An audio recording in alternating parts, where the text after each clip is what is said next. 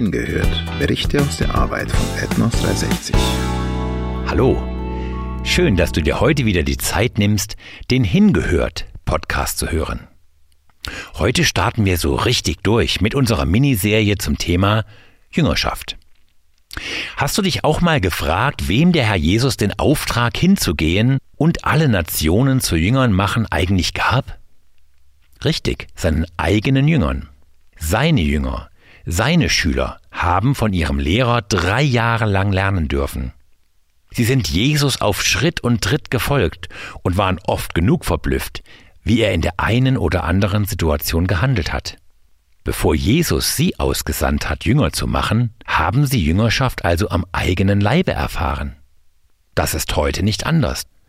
Nur wer von Jesus Christus lernt und selber in der Schule Gottes war, kann dieses Prinzip im eigenen Leben anwenden, nämlich andere zu Nachfolgern Jesu zu machen. Dass man dafür nicht erst bis ans Ende der Welt reisen muss, berichtet Toni Keller, der mittlerweile mit seiner Familie in Asien lebt und arbeitet. Mit 21 Jahren wollte ich mein Doppelleben hinter mir lassen und dachte mir damals, dass der einzige Weg für eine Veränderung ein radikaler Ortswechsel mit sich bringen müsste. Ich beschloss somit, nach Australien zu fliegen und hoffte mir Großes. Leider kam es ganz anders, als ich mir das so vorgestellt hatte. Meine alten Lebensmuster und Sünden klopften schnell wieder an meine Herzenstür. Denen war es natürlich egal, wo ich gerade war. Ich dachte, ein Flug um die halbe Welt, ja, würde mich verändern. Doch merkte ich bald, dass dies der falsche Lösungsansatz war. Erst ein ganz persönlicher Zusammenbruch vor Gott, echte Buße und die Erkenntnis der Bibelstelle in Römer 12, Vers 1 bis 2 bewirkten in mir eine radikale Veränderung.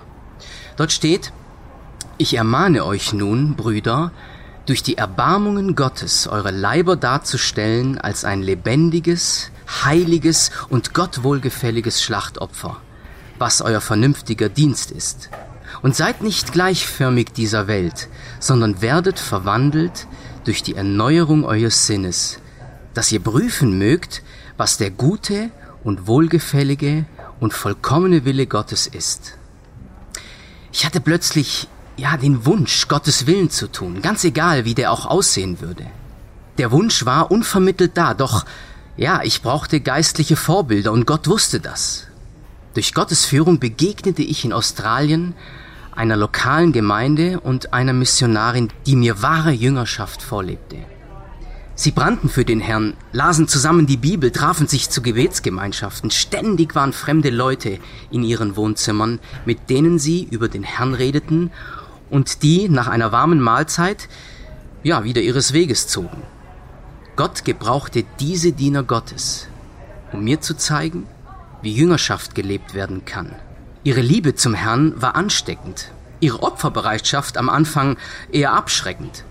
Doch ihr Blick war auf die Ewigkeit gerichtet und ihr Herz brannte für das Evangelium.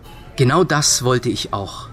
Kurz nach meinem Aufenthalt in Australien besuchte ich die Bibelschule von Ethnos 360 in Northcote.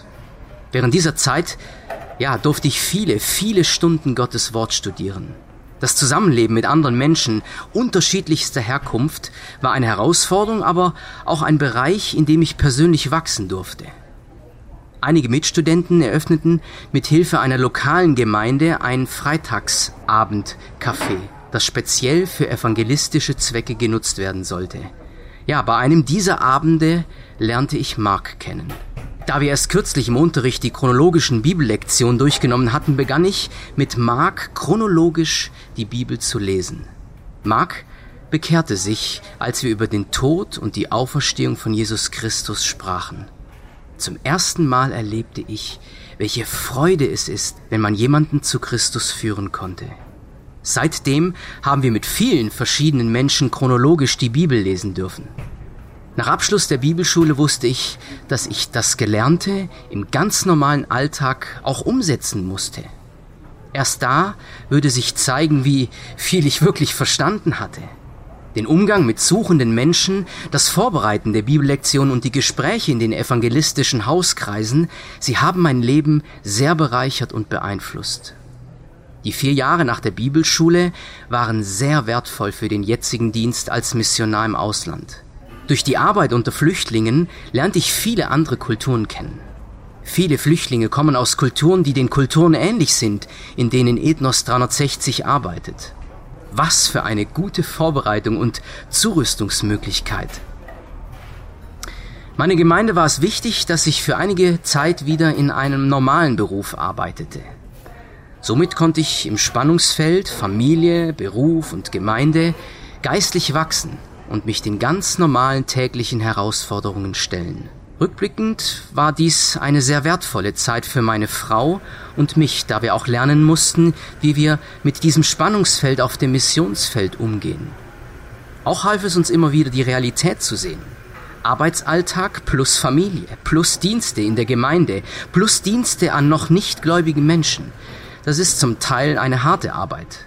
Wir investierten auch viel Zeit in unsere Ehe. Wir besuchten Eheseminare und Familien, die wir als Vorbilder sahen, um ein gutes Fundament für unsere Ehe zu legen. Als wir dann Kinder hatten, holten wir uns viele Tipps und schauten uns vieles ab, da wir als Ziel hatten, als geistlich gesunde Familie ausreisen zu können. Obwohl es mir am Anfang schwer fiel, nicht gleich auf dem Missionsfeld zu sein, sehe ich rückblickend, wie wertvoll die Zurüstung nach der Bibelschule für unseren Dienst hier in Asien war. Wie mich damals die Flucht nach Australien nicht verändert hatte, verändert sich ein Missionar nicht, sobald er auf dem Missionsfeld ankommt.